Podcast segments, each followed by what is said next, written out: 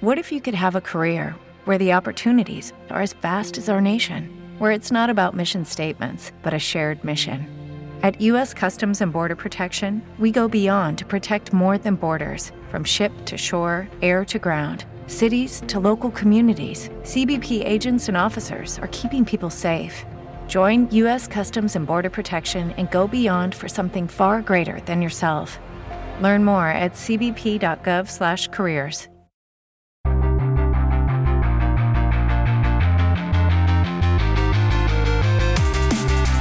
Salve, salve pessoal, sejam muito bem-vindos a mais uma edição do podcast Jogo Raro. Eu sou Samuel Leite e eu aprendi mais sobre geografia e geopolítica com a biblioteca do PS3 do que do ensino fundamental. faz sentido, Samuel, faz sentido. Eu sou Luiz Kuntz e eu acho que eu preferia quando os consoles tinham trava de região. Assim eu não ficava nem sabendo do que era lançado fora do meu mundinho. Boa! Bom, hoje a gente vai atualizar nossas conversas sobre um dos capítulos muito especiais do colecionismo, que é justamente as coleções geograficamente espalhadas, né? A gente já teve aqui no longínquo episódio, vejam vocês, 5 Made in Japan que a gente fez com o nosso amigo uh, Davi, o PS3 Hunter, onde a gente na ocasião falava sobre as coleções, sobre os jogos originais japoneses. E agora você que é nosso ouvinte mais atento percebeu que a gente vai falar sobre uma parte importante do catálogo de jogos do PS3, que são justamente os exclusivos europeus. Então, Gui, sobe o som que hoje o tema é Jogos Europeus do PS3.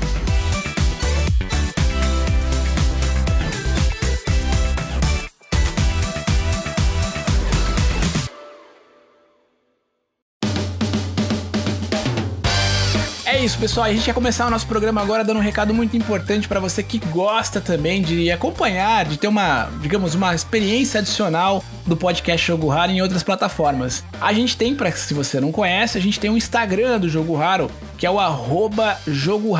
E por lá você fica sabendo sempre, a gente posta todos os dias, um conteúdo adicional que complementa um pouco a experiência do podcast aqui. A gente sempre vai ter um item interessante, um item curioso, e é sempre muito bacana. Eu recomendo fortemente você acompanhar a nossa a produção de conteúdo também lá no podcast Jogo Raro. E também lembrando que a gente tem um canal no YouTube, a gente também está tentando se familiarizar com esse espaço aqui, é um pouco novo pra gente tanto para mim quanto para o Luiz, mas a gente está tentando entender um pouco mais como é que funciona essa plataforma para poder oferecer para você uma experiência adicional, complementar um pouco ao dia a dia aí de quem gosta de ouvir o podcast, quem gosta de acompanhar as nossas histórias sobre colecionismo dentro do PS3 e todas as plataformas que a gente tanto ama e discute aqui com vocês. Então, siga também o nosso canal no YouTube, que é o canal Jogo Raro. Você procura lá Jogo Raro no YouTube e vai nos encontrar. E por fim, eu gostaria de convidá-lo a acompanhar os nossos conteúdos em áudio, né? O nosso podcast, que é o nosso principal conteúdo, digamos assim,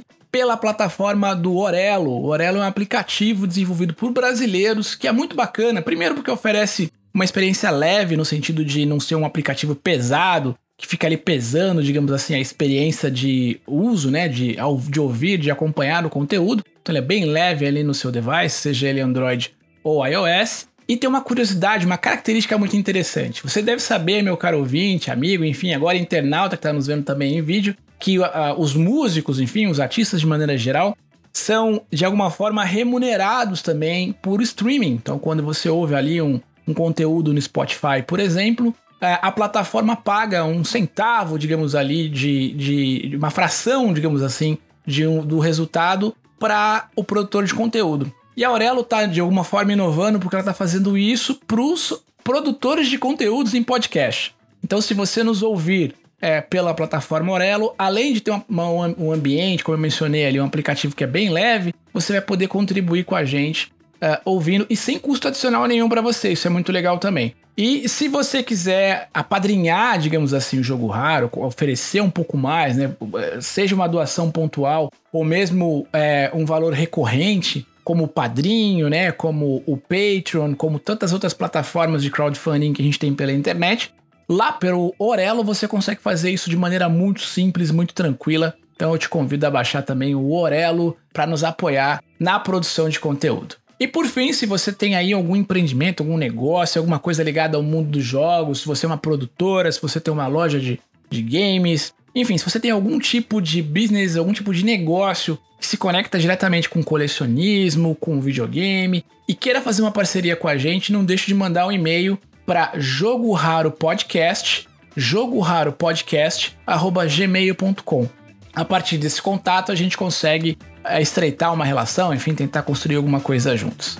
Então vamos pro nosso podcast depois desse monte de recado porque o papo tá muito legal hoje.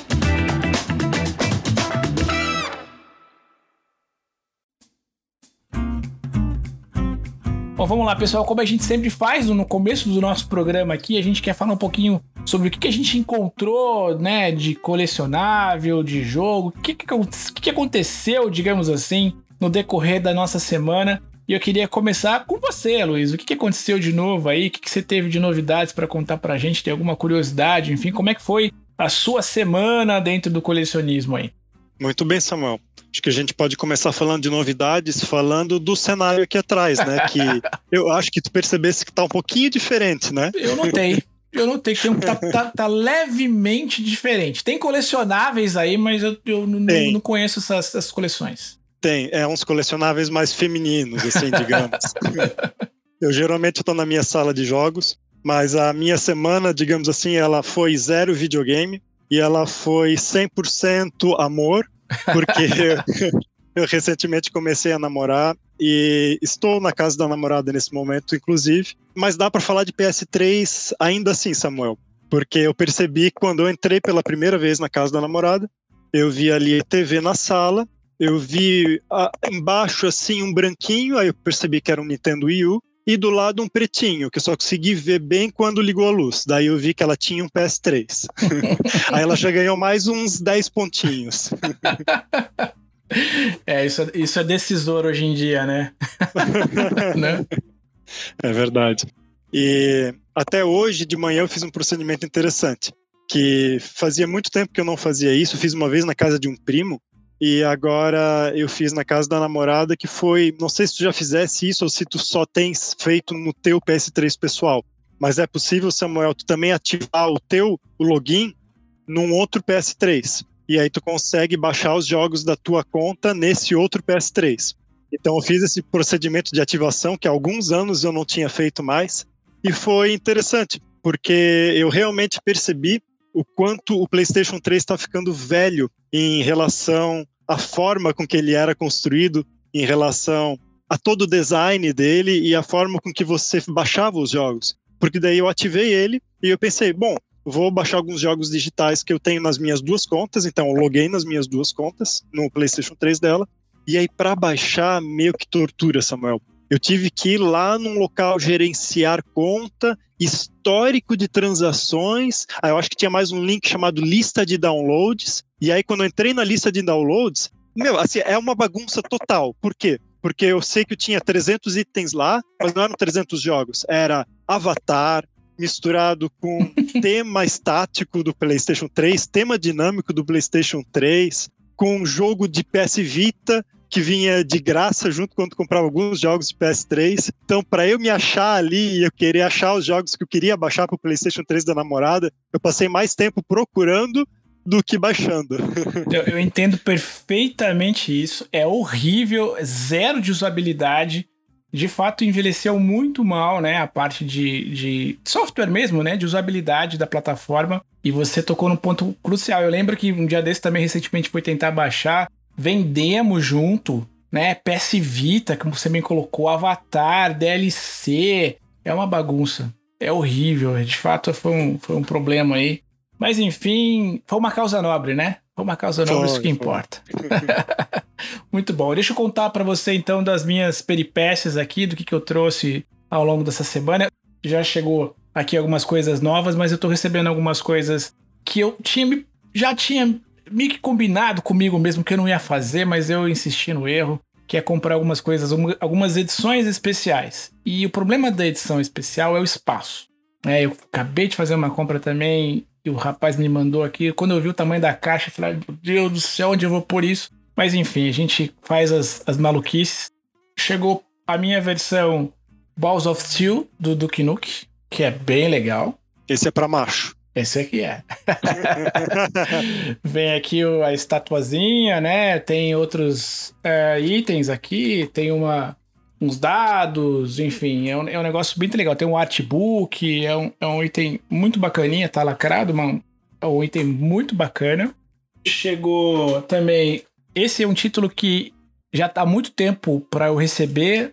Tava numa caixa minha postal lá fora e eu tava resistindo para trazer para cá, que é o Biohazard, o Special Package, o 6, é aquele Uau. que vem com o DVD. Ele vem com um que DVDzinho. Lindo. É um item muito bonito. É impressionante ver como o japonês, além de ser cuidadoso, né, com os itens, né? Então, isso aqui é um item seminovo. E você não vê itens seminovos estragados, bagunçados. É impressionante o cuidado que a maioria dos produtos japoneses tem, sobretudo de videogame, assim. A caixa tá impecável, parece que nunca foi usada. Pois é, e a, questão do, do embalamento, né, para chegar do Japão para cá, pois toda é. a viagem, né? Pois é. Incrível. E por fim, eu tenho uma edição também, uma Premium Edition do Soul Calibur, que, que é uma, uma coleção que eu gosto, é uma franquia que eu gosto muito e que eu tô até tentando é, ampliar, comprar de outros de outras plataformas, né, do Dreamcast, por exemplo, que teve a edição número 1, um, digamos assim. E ele e é o bacana é que eu não sei se você sabe, provavelmente saiba, né, que é cada console tem um personagem exclusivo, né? E essa aqui, essa edição, vem com o Mestre Yoda aqui. Que massa. Que é muito bonita. Tem um, um comic book barra artbook que os caras criaram. Então é, é um item muito legal. E eu não sei onde eu vou pôr. É isso. Essa caixa de Soul Calibur, tu mostrasse ali, ela é de papelão ou ela é de metal? Eu não consigo metal. perceber muito bem. Metal. Ah, é de metal, que bacana. Ela é, uma, é um, tipo um steelbook, tá vendo? Um metalzinho. Ah, ela é mais grossinha? É. Nossa, é muito bonita. Ela é bonita mesmo. Eu tenho aquela coleção. Eu tenho o 5, que é mais famosinho, que é aquele que parece uma, um livro, né? Que é muito sim, bonito também. Sim.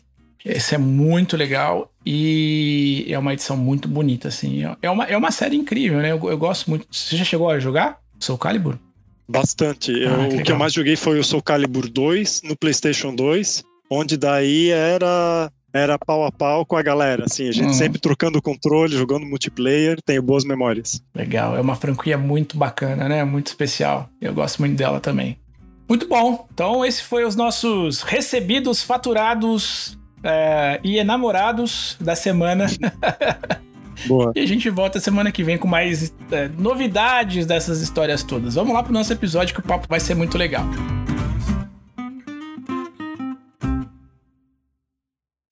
As humans, we're naturally driven by the search for better. But when it comes to hiring, the best way to search for a candidate isn't to search at all. Don't search, match with Indeed. When I was looking to hire someone, it was so slow and overwhelming. I wish I had used Indeed. If you need to hire, you need Indeed. Indeed is your matching and hiring platform with over 350 million global monthly visitors, according to Indeed data, and a matching engine that helps you find quality candidates fast. Ditch the busy work. Use Indeed for scheduling, screening, and messaging so you can connect with candidates faster. And Indeed doesn't just help you hire faster. 93% of employers agree Indeed delivers the highest quality matches compared to other job sites, according to a recent Indeed survey. And listeners of this show will get a $75 sponsored job credit to get your jobs more visibility at Indeed.com slash podcast. That's Indeed.com slash podcast. Terms and conditions apply. Bom, pessoal, então para começar aqui o nosso papo, né, da nossa... Eu, eu, eu, devo confessar que eu tô bastante empolgado. Eu tenho um carinho muito grande pelos títulos europeus.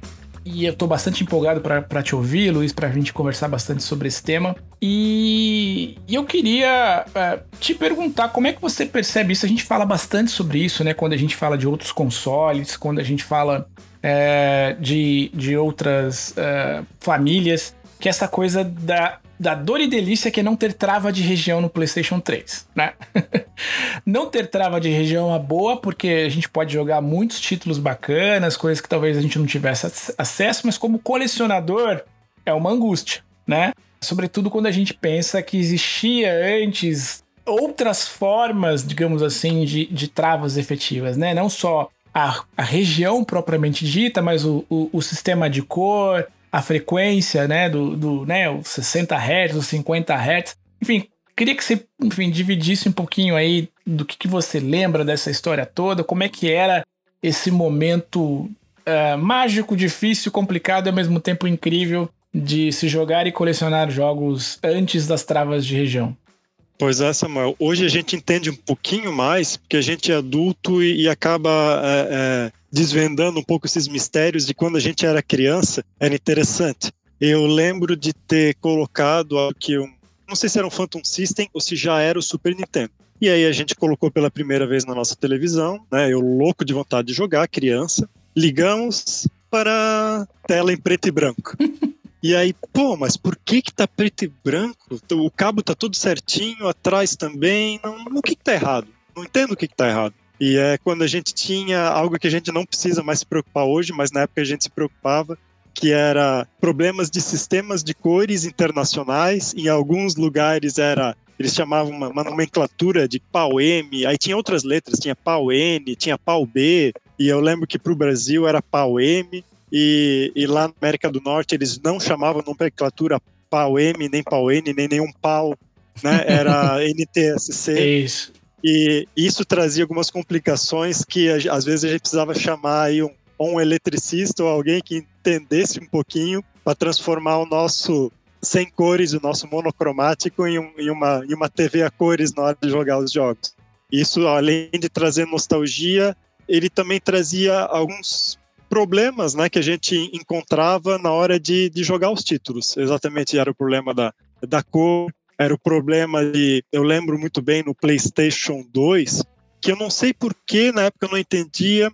Eu sei que eu jogava alguns jogos no meu PlayStation 2 destravado, que parecia que eles eram um pouquinho mais lentos, assim, que a taxa de atualização de quadros não era exatamente igual. E, e aí depois eu fui ver que na verdade eu estava jogando um jogo europeu e para os europeus é, funcionavam em 50 Hz, e isso na prática significava menos quadros por segundo.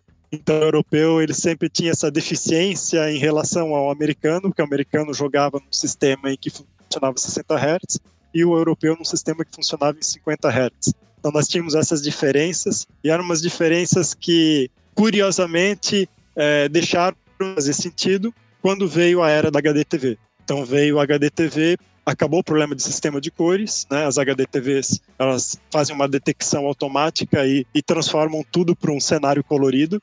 Então toda essa problemática que a gente tinha na infância chegou o PlayStation 3, acabou essa problemática. E é até interessante porque eu me peguei perguntando quando um alemão que ele tem o full set é, de PlayStation 3 da Europa, ele chegou e disse assim: Luiz, é, né, ele falando inglês por e-mail comigo, falta um jogo para eu completar meu set né, de europeus, meu set PAL, PAL. E o jogo que falta é Chaves Kart. Pensei, tá, mas Chaves. Mas por que, que Chaves Kart é PAL? Perguntei para ele. Ah, porque né, o sistema de cores no Brasil é PAL-M, então ele é, pela classificação ele é considerado PAL. Aí eu me peguei pensando, o interessante é que quando a gente pega a caixinha do Chaves Kart, a gente vê ali no Game ID, a identificação do jogo, uma identificação norte-americana. E o norte-americano eles costumam chamar que é o 7NTSC, né? Uhum. É, e aí eu, eu cheguei e falei para ele, olha, beleza, tu queres considerar isso PAL-M? Tu queres considerar isso parte do teu set europeu? Pode considerar, sem problema algum. Mas eu não classificaria assim, porque o, o PlayStation 3, ele veio já com HDMI em mente, ele veio com a proposta de tu jogar numa HDTV, e tu jogando isso numa HDTV, na prática o Brasil não é mais sistemas de cores PAL, né? Ele já é um sistema universal.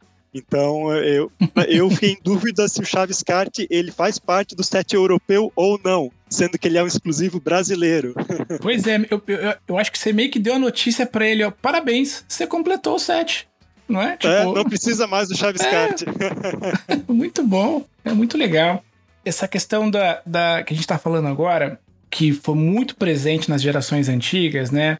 Que é justamente da, da questão não só da, do sistema de cor, mas da frequência, como você mencionou. Ela depois enfrentou outro, uma outra disputa, né? Que a gente percebeu no início da geração do PlayStation 3, que é até um tema, de repente, para a gente falar mais, mais longamente num outro podcast, que é a geração, é, que é a disputa entre um formato da mídia propriamente dita, né? Que foi é, do Blu-ray E como é que chamava? Era HD o que mesmo? HD-ROM?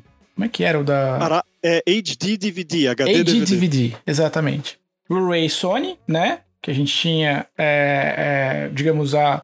Era um consórcio ali, mas capitaneado pela Sony, e o AD DVD, que era o concorrente, e a gente sabe que, enfim, o vencedor dessa disputa acabou sendo a Sony. É, mas a gente viveu nesse momento, nesse entrave ali, o início do que se convencionou chamar de globalização também dos jogos, né? Que foi o fim, efetivamente, da trava de região. Claro que a gente percebe no Xbox a trava de região, ele tem também ali, né? No Xbox 360. Acredito que o One também tenha, não me lembro agora. Mas como é que foi esse novo momento? E a gente tem, parece que, uma aberração dentro do PS3, né? Que inclusive eu descobri recentemente aí, que é o caso raro de um jogo que tem uma trava de região num console que não tem trava de região. Então, como é que foi esse início aí de globalização? Pois é, é interessante a gente pensar nisso. E eu acho que as empresas, eh, as, as, três grandes, elas trataram de uma maneira um pouquinho diferente. O PlayStation 3, ele, na verdade, a Sony, de uma maneira geral, ela é bastante inovadora em tecnologias. A gente pode dizer que a Nintendo é extremamente inovadora em, em novas formas de jogar, mas a Sony ela é muito inovadora em relação a tecnologias. Né? Mencionasse do Blu-ray, o Blu-ray fez sucesso, ganhou do HD DVD, e da mesma forma, é, se eu não me engano, foi a Sony com o PlayStation 3 que inaugurou o fato da gente conseguir jogar jogo de qualquer região e com um console PlayStation 3 de qualquer região. Então você compra um PlayStation 3 japonês e joga jogo americano sem problema nenhum, e vice-versa, e de qualquer forma tá valendo. Isso trouxe para gente, como tu bem mencionasse, Samuel, algumas dificuldades no ramo do colecionismo. Essas dificuldades elas são gigantes. É, se a gente pensar que não é só exclusivo europeu que a gente tem que ir atrás, é alguns exclusivos que estão ainda mais longe do que a é. Europa. Então a gente tem que, tem que ir lá atrás do, da Austrália, a gente tem que ir lá atrás da Ásia, alguns países muito específicos da Ásia. Isso traz um pouquinho de dor de cabeça para a gente. Mas, de certa forma, também uma alegria da gente saber que qualquer jogo de qualquer região que a gente colocar no console vai rodar. A gente não precisa nem prestar atenção naquela classificação etária que está na caixinha do jogo né? Se ela é, é se ela é aquela branquinha do, da América do Norte, se ela é aquela coloridinha brasileira, se ela é aquela europeia, se ela é aquela alemã que é um, uma medalha gigante que parece que ocupa metade do, da arte do jogo, não importa. Tu vai colocar no PlayStation 3 vai rodar. Com exceção de um jogo da Atlus muito esquisito, que é o Persona 4 Arena. É. Esse jogo especificamente você precisa ter o console de acordo com o jogo. Então, console europeu, cópia europeia do jogo. Console americano, também a cópia americana do jogo. E quando eu fui atrás do porquê, Samuel, eu percebi que foi uma questão assim monetária mais esquisita, porque eles mencionaram que lá no Japão esse jogo, quando lançou, ele custava cerca de 6 mil ienes. E era uma época em que o, o ien ele estava bastante valorizado em relação à moeda norte-americana. E na prática, com a globalização, se não existisse trava de região, o japonês ele iria importar a cópia norte-americana, que ia ser mais barato, né? Porque daí ele comprava em dólar, muitas vezes conseguia frete grátis, e aí as cópias japonesas iriam, digamos assim, é, ficar nas lojas e não seriam adquiridas pelo consumidor japonês. Então foi uma questão financeira, mas muito esquisita, na minha opinião, porque nos outros 1.800 jogos não fizeram assim, mas decidiram só pro Persona 4 Arena. Pois é, isso que é bizarro, né? É, é muito esquisito. Provavelmente alguém já deve ter pensado, colocou a cópia ali do PlayStation do, do Persona 4 Arena, não rodou e pensou, pô, vou pedir para trocar a mídia, né? A mídia deve estar arriscada ou deve ter vindo com alguma falha, quando na verdade não é isso, é trava de região. Que curioso. Aliás, esse é um bom título para ter que você não vai usar, né? É aquele tipo de item da coleção que você fala, eu tenho, mas eu não consigo rodar, porque eu não tenho eventualmente console assim. Então ele tem duas versões, é isso ou três? Ele tem a, a, americana, a europeia e a asiática, é isso? Exatamente. E aí precisa do, do console respectivo. Respectivo. Você tem algumas delas, alguma delas ou o full set? Não, eu tenho somente a cópia americana. Mas assim, ó, depois eles, entre aspas, consertaram, porque esse é um jogo que teve, digamos assim, um Game of the Year Edition. O uhum. Persona 4 Arena, ele tem outro, outro título chamado Persona 4 Arena Ultimax. É, o que eu e tenho. essa versão Ultimax, ela vem então com alguns personagens a mais, alguns lutadores a mais, e essa sem trava de região, tudo certo, consertar o erro. É, você sabe que você tava falando, eu tava super curioso, assim, de um dia, quem sabe a gente conseguir fazer essa pergunta para algum executivo da Sony, enfim, ou mesmo entender isso de fato que aconteceu. Por que que, que eles colocam, então, a trava é, regional, trava não, né? Por que que ele tem uma, uma informação regional, ou seja, eu tenho lá o selo, como você bem colocou, de identificação. Tudo bem que existe uma política, talvez seja por esse motivo, né? Política de legislação e etária do país vigente, mas a questão da região efetivamente. Se é um game que não tem trava de região, né? Ou seja, ele é livre. É meio estranho isso, né? A questão, a questão etária faz sentido, evidentemente, cada, cada país tem a sua nomenclatura, sua legislação, mas na minha cabeça não faz muito sentido eu ter então a identificação de uma região nativa para aquele item, sendo que não há uma impossibilidade dele rodar, né? Ou eu não preciso indicar para a pessoa que vai comprar que aquele é um item originário de um país barra região, se não há uma necessidade de eu ter um equipamento respectivo a isso. Então me parece, é. né? Me parece muito mais que foi inicialmente uma decisão, é, eles projetaram como uma decisão de ter uma trava de região efetiva, como era todos os consoles, como é o seu concorrente efetivo, que é o 360. E no meio do caminho, talvez por uma decisão de, de mercado estratégica, vamos ter, vamos ganhar essa geração, vamos, vamos efetivamente arrebentar de vendas aqui.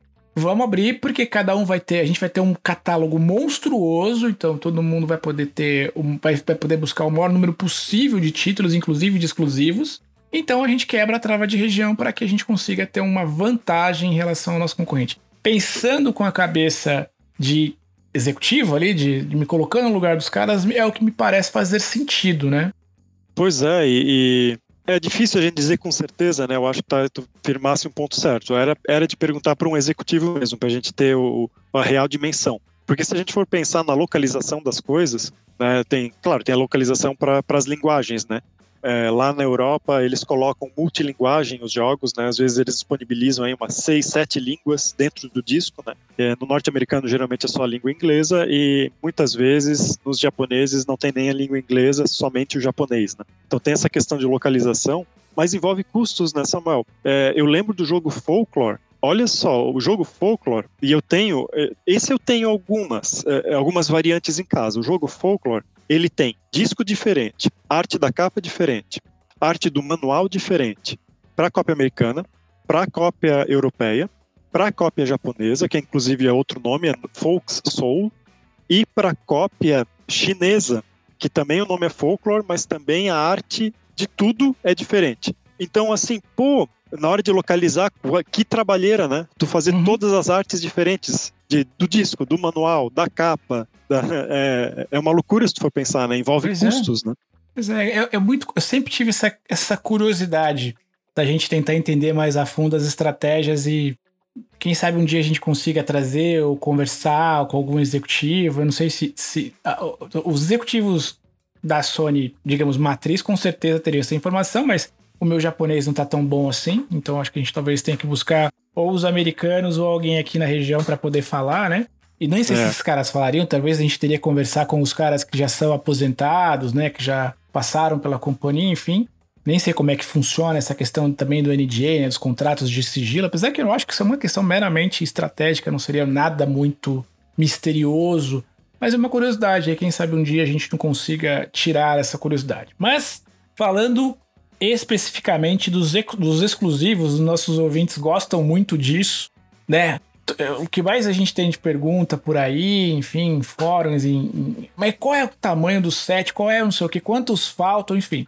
Eu sei que você fez uma lição de casa aí, Luiz, para entender um pouquinho do tamanho, né, da quantidade de títulos que a gente tem são exclusivos europeus barra australianos, né? A gente está colocando a Austrália dentro do continente ali meio que de carona, porque a gente sabe que acaba tendo um protagonismo também de ter os seus próprios jogos. Qual é hoje o tamanho, digamos assim, desse subset? Assim? A gente está falando de quantos títulos mais ou menos? É, Samuel, não, não é tão pouquinho não. Quando a gente vai a fundo e pesquisa um pouquinho mais, eu cheguei aí numa lista que já é uma lista bem consolidada por colecionadores aí que já possuem o full set europeu. E a gente chega num total de 166 exclusivos europeus. A gente não está falando dos asiáticos, a gente não está falando dos japoneses, somente exclusivos europeus e considerando um outro jogo, como tu mencionasse, é, da Austrália. E eu acho, não sei quanto a Samuel, mas eu acho um número bastante expressivo. Sim. Né? Que é um. Porque eles sempre pensam muito sob a ótica do norte-americano e são jogos que efetivamente o norte-americano não tem acesso a não ser que ele importe. É. É interessante pensar isso. Só que esses 166, eles acabam baixando consideravelmente, Samuel, se a gente pensar em dois sets bem específicos que eu acredito que 99% dos colecionadores não tem muita vontade de ir atrás, não. tu faz ideia de que sets são esses, Samuel? Eu sei, porque eu tenho. Eu sofro dentro de mim, porque eu gostaria de ter, mas eu sei que não vai rolar, vai ser muito difícil. Eu tenho alguns aqui, inclusive comprei um recentemente, que é o do SingStars, né? E do, do Buzz, né? Que é aquele de quiz. Mas é, é uma luta difícil, né? De poder trazer esses títulos aí. é, quando a gente menciona aí dos, dos jogos mais raros do PlayStation 3, sempre tem aquela vozinha no fundo que diz assim: considerando o SingStar e o Buzz ou sem considerar? Porque daí a lista muda. É. No top 10, se a gente for considerar todos os jogos lançados, no top 10, no top 10 sempre vai ter jogo SingStar, sempre vai ter jogo Buzz. Porque eu lembro do, do, de um colecionador australiano que ele já possui full set. Ele estava comentando quão difícil estava sendo achar alguns jogos, porque ele pediu ajuda para um colecionador russo para ele encontrar um jogo SingStar da Rússia e um jogo Buzz da Rússia. E o russo, que é colecionador, tem acesso às lojas, tem acesso a amigos colecionadores, demorou oito meses para conseguir esses dois jogos para o colecionador australiano. Meu Deus. Aí tu tem uma, tu tem uma dimensão do quão difícil é a gente tentar colecionar os, os SingStar e os Buzz. E olha só, dos 166 exclusivos, 62 são só SingStar e só Buzz chega a ser um absurdo, assim. É um absurdo, né? Eu acho assim que quem efetivamente jogar todos os bus é. vai ser um gênio, porque vai saber tudo de todos os países, né? Porque já que é um programa de quiz, e vai ser um mega popstar, cantor, porque porque para terminar todos os SingStar vai ter que cantar muito, vai é, ter que gastar o microfone. Vai ficar sem voz. Vai. Mas é um é, é muito curioso convidar o nosso amigo ouvinte, enfim, dar uma pesquisada para conhecer o, o, o, subset do Buzz, do SingStar, tem muita coisa curiosa, sei lá, você pega é, SingStar exclusivo de Portugal, que tem um tipo de música específica lá da região, Buzz é, da Islândia, da Finlândia, da Suécia, é bizarro, tem coisas assim. Eu tenho o meu mais bizarro, eu tenho um, um, um buzz de música que é da Grécia. Esse, acho que é da Grécia. Nossa. Esse Nossa. também foi um negócio bizarro. Achei no eBay uma vez por um preço baratinho. Falei, vou, vou ter por curiosidade. Porque é bizarro, assim, conseguir comprar um item desse mesmo. Mas eu tava dando uma olhadinha na lista, eu tenho 47, eu até fiquei feliz, tenho 47 títulos desses exclusivos. Claro que eu, eu tenho alguma coisinha de Buzz e de, de, e de SingStar, mas eu tenho até um número. Eu fiquei até impressionado. Imaginei que eu tinha menos títulos exclusivos europeu. E eu fiquei até feliz aí com o meu número de, de, da região ali. Você tem a pretensão, Luiz, de, de, de fazer um, um full set europeu? Como é que, como é que você, você percebe a cena europeia aí? Eu gostaria sim e pretendo ter o full set mundial com algumas exclusões. Né? Uhum. É, como a gente sempre disse desde o episódio 1, né, Samuel, que a gente tem que colecionar, a gente tem que fazer aquilo que faz mais sentido pra gente. Uhum. Então eu tenho aquelas regrinhas de que para mim não faz sentido ter jogo que eu não consigo jogar por eu não conhecer a língua. Então eu não terei os exclusivos japoneses que só, né, só tem legendas e áudio em japonês. E eu também decidi por uma questão financeira e porque eu não sou doido, né, que eu não vou ter o set Buzz e eu não vou ter o set SingStar. Uhum. E além disso, se a gente for olhar, né, Samuel, esses exclusivos europeus, eles têm os jogos que, na verdade, a gente já tem o jogo, eles só são remodelados e colocados de uma maneira diferente para o europeu. Por exemplo, aqui tem um, um, combo pack aqui que é o Assassin's Creed 2 é. mais Assassin's Creed 1. Né? Tem o Brotherhood mais o Revelations. Tem o Black Flag mais Assassin's Creed Rogue. Na verdade, é uma compilação de dois Isso. jogos que só foi lançado dessa forma na Europa, mas que a gente já tem ou a cópia brasileira ou a cópia norte-americana. É. Esses eu não, eu não vejo é, é interesse e eu não vejo muito sentido, já que eu já tenho como jogar ele através de uma mídia física. Uhum. Mas em relação a todos os outros, que eu, não faz parte de uma compilação, que não é Buzz e não é SingStar, sim, eu estou atrás de todos esses europeus tanto a Europa quanto a Austrália são fortes em esportes também, né? É. Então a gente vê alguns, algumas coisas de esporte, né? O, o Australian Football League, né? O AFL, né? que faz parte lá da Austrália, né? que são os, os rugby, né? A gente vê aí na França vários jogos de ciclismo, que é o Le Tour de France. Eles vão bastante assim para tudo que tem a ver com um pouquinho de esporte, né? Os, é. os, Rugby Challenge, os Rugby League Live. Aquele de bocha, acho que é o Bu Pentaque, ou alguma coisa. Obuto Petanque. Isso, Obuto Petanque. Tem um e o dois, né? Tem um e o dois. Tem é. dois exclusivos indianos também. É. Dificinho, dificinho de conseguir, que é o Cricket, né? O Move Street Cricket 1 e 2. É. Eu tenho um. Então, se a gente for excluir jogos de esporte, Buzz e SingStar, talvez a gente vai ter aí uns 30 exclusivos. É. Né? Que aí são jogos realmente que, que, que, ou é jogo de ação, ou é jogo de, né, de que são de outros gêneros, né? Você vê como é legal a gente bater um papo e eu aprendo sempre contigo e tento seguir as suas orientações porque eu achei ótimo a tua, a, a tua dinâmica. Eu já tinha me inspirado no teu olhar de não comprar jogos japoneses, mas se ele tiver uma legenda em inglês faz sentido porque eu posso jogar. Então já tinha. Meu, meu bolso me agradeceu quando, quando você falou isso.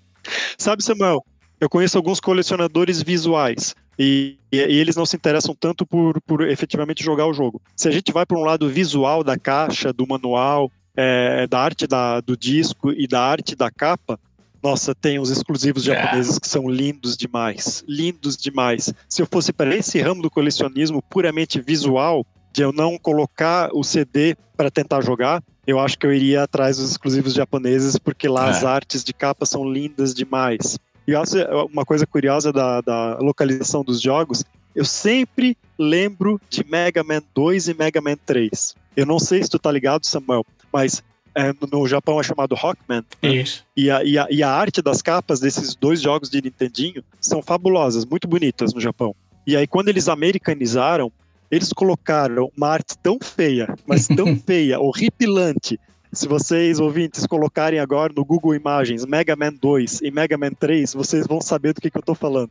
E, é. e, são essas coisas curiosas né, da, localização dos jogos e, e, de, e de você ter esse, essa experiência visual de que para algumas pessoas, e eu não critico elas, eles podem querer ir atrás do full set mundial, incluindo aí aqueles que não dá, que não conseguem nem jogar pela, pelo problema da linguagem, simplesmente porque são lindos. Sim, não, é um bom ponto. E eu entendo isso, né? Porque é uma forma de arte, a própria capa, o próprio manual, o próprio disco, né? É, é, isso eu acho também muito interessante no colecionismo, é que nem tudo é você dar o play. Tem outras coisas que também fazem parte do colecionismo que também são interessantes. Faz todo sentido. É, mas também, enfim, aquela coisa que você falou do, do, da adequação ao bolso, né? Então essa teoria de vou dar, vou, vou colocar algo que eu consiga jogar faz todo sentido. E eu tenho muita coisa aqui e que é nessa linha, inclusive alguns do, dos europeus aqui, por exemplo, do Assassin's Creed, eu tenho esses todos que você falou, que são esses combos. Que legal. Só que faz todo sentido, salvo um, que eu acho que é aquele America, tem America não sei o quê, uhum. tem, que é um que tem um jogo adicional, se eu bem me lembro, um DLC em mídia física. Os outros todos são combos meramente, assim, né? Como é também o Far Cry, que eu também tenho, o 2 o 3, eu só não tenho aquele Wild não sei o que lá. Mas pensando no bolso, faz todo sentido a gente se concentrar uh, numa lógica aonde a gente se tente trabalhar os jogos que você possa efetivamente jogar e se divertir e não ficar tanto concentrado é, em, em combos, porque, claro, o que você bem colocou, tem que focar naquilo que faz sentido, né? Eu tenho também a pretensão de ter um full set e também, como a gente bem é, dividiu com as pessoas que, que chegaram já nessa jornada em, outros, uh, em outras famílias, entre os consoles, sem esse desespero, sem essa corrida desesperada para buscar esse desafio, né? O, o, Godoy, nas últimas conversas que a gente teve com ele, dividiu isso com a gente. Acho que é um bom, é um bom ponto de atenção. E de fato, acho que é um pouco isso mesmo: é ir no nosso ritmo, entender a jornada, se divertir com essa jornada e seguir adquirindo jogos e aprendendo mais sobre eles e principalmente se divertindo, né, descobrindo jogos, né? Acho que isso é bem fundamental. Ainda no colecionismo é, europeu, tem algumas coisas interessantes que daí é aquela coisa que faz sentido especificamente para o gosto do cliente. Eu vou dar um exemplo. Eu já tenho o jogo Ghostbusters, né, versão americana. E tem uma versão europeia que é exatamente o mesmo jogo, mas ele tem uma capa azul, então a capa ela é diferente e ela inclui o Blu-ray do filme Ghostbusters. Legal. Então eu por ser fã da série Ghostbusters, eu tenho isso repetido então. Então eu tenho a versão americana e eu decidi ter a europeia, que ela é um pouquinho mais rara e vem com o filme junto. Então acho que também é uma parte legal do colecionismo, aquilo que faz sentido para um e não faz sentido para outro. Algumas coisas eh, eu me permito ter duplicado, mas com quando tem alguma diferencinha, diferencinha ou na capa ou nos, né, nos exclusivos, nos itens que vem dentro do jogo. Bom, você mais uma vez salvou aqui o meu coração porque eu tenho Far Cry em 72 milhões de edição diferente aqui e é isso que eu, eu gosto do Far Cry mesmo. Eu sou apaixonado pela série, compro os bonequinhos, gosto de tudo. E então faz sentido, como você bem colocou. É, é, é, um pouco da minha busca quando eu penso nos jogos de basquete, né? Que uhum. eu tenho de diversos consoles também, porque eu gosto do esporte. Mas muito bacana. Então, acho que fica essa dica aí para os nossos amigos, ouvintes. É, a gente vai separar aí recorrentemente aí.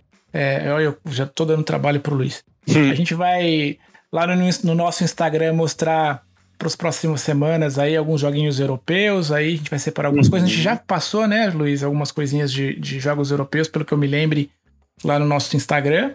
Alguns já foram, né? Mas aí a gente vai passar mais algumas coisinhas aí no momento da publicação desse episódio, então em breve você vai ter também conteúdos adicionais, digamos assim.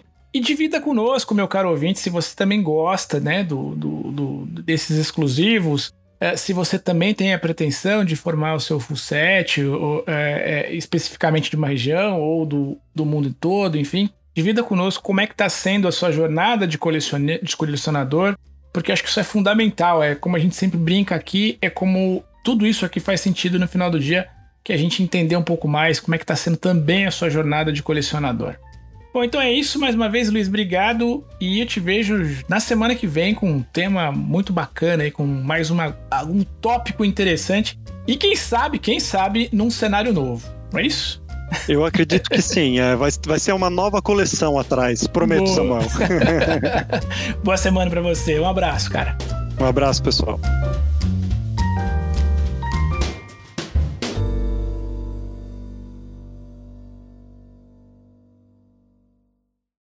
As humans, we're naturally driven by the search for better. But when it comes to hiring, the best way to search for a candidate isn't to search at all. Don't search, match with Indeed. When I was looking to hire someone, it was so slow and overwhelming.